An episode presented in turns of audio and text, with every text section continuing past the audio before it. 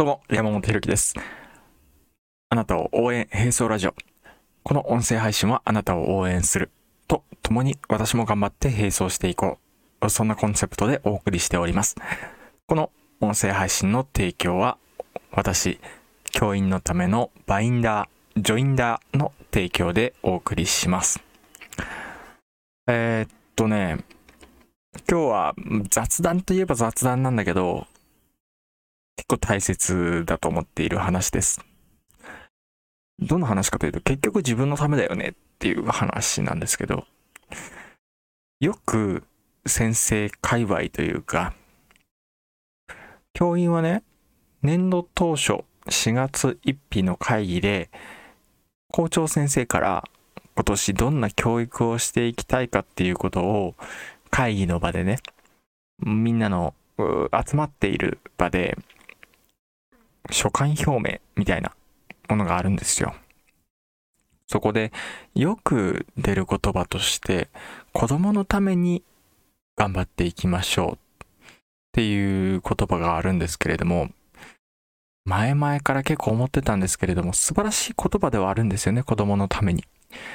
確かに先生たちがやる行動は子供のためになってなければおかしいですし、そのためにはみんな力を合わせて働いているわけですから、そこは忘れちゃいけないなと思うんですね。ただ、ただですよ。この子供のためにって結構魔法の言葉でもあると思っていて、何が魔法かというと、長時間労働をするときに、例えば部活動が大きな原因になってます。というときに、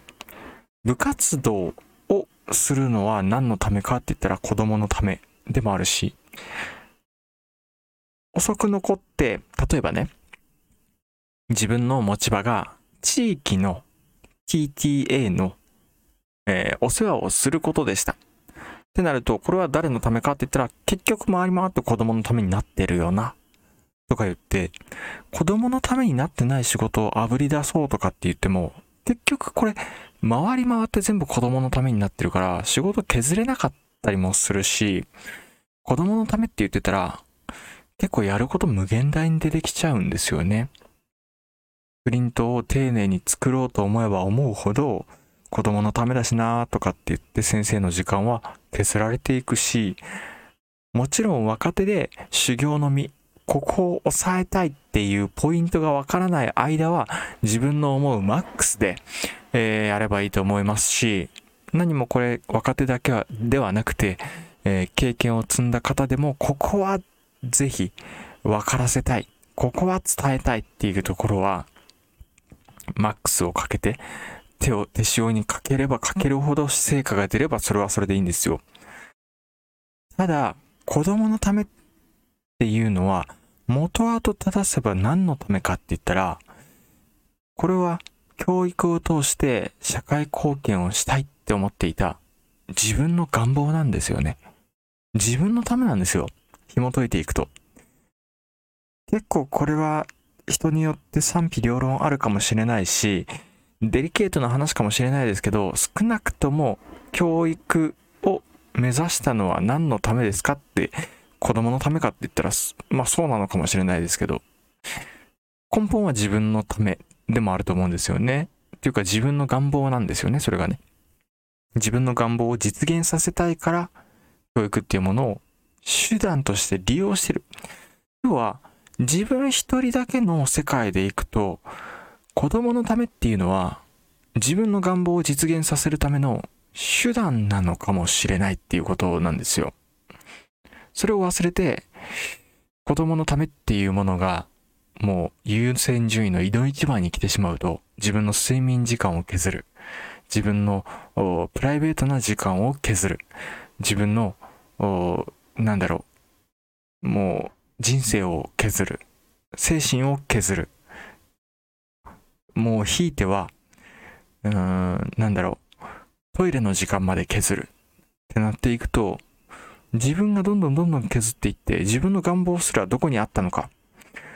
俺って教育を通して社会貢献したかったんだけど、いつの間にか子供のために自分っていう人生も棒に振ってるなって思う瞬間が、おそらく一回じゃないかなと思うんですよ。1回2回とかじゃないと思うんですね。だから、これ教育だけに関わらず、他の仕事でも全く同じこと言えると思うんですけれども、この手段と目的の逆転っていうものが、いわゆる簡単に起きやすい業界なのかななんて思ったりします。教育以外の世界でこれを聞いておられる方は、自分の世界はどうだろうちょっと見直してみてください。例えば学生だったら、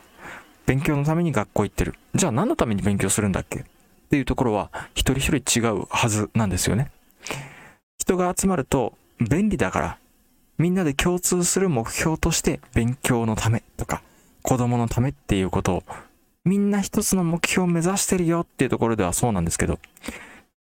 一人一人の世界に下ろしてきた時には、もっと先に自分の願望、叶えたい志、夢、譲れない思い、みたいな、自己犠牲にしてはならない部分って必ずあると思うんですよ。そこを、そこを見つめながらというか、そこの軸を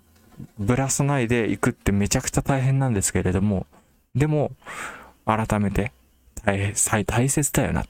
なくしちゃいけないものってあるよねっていうところを、綺麗事かもしれないですけど、思い出すために、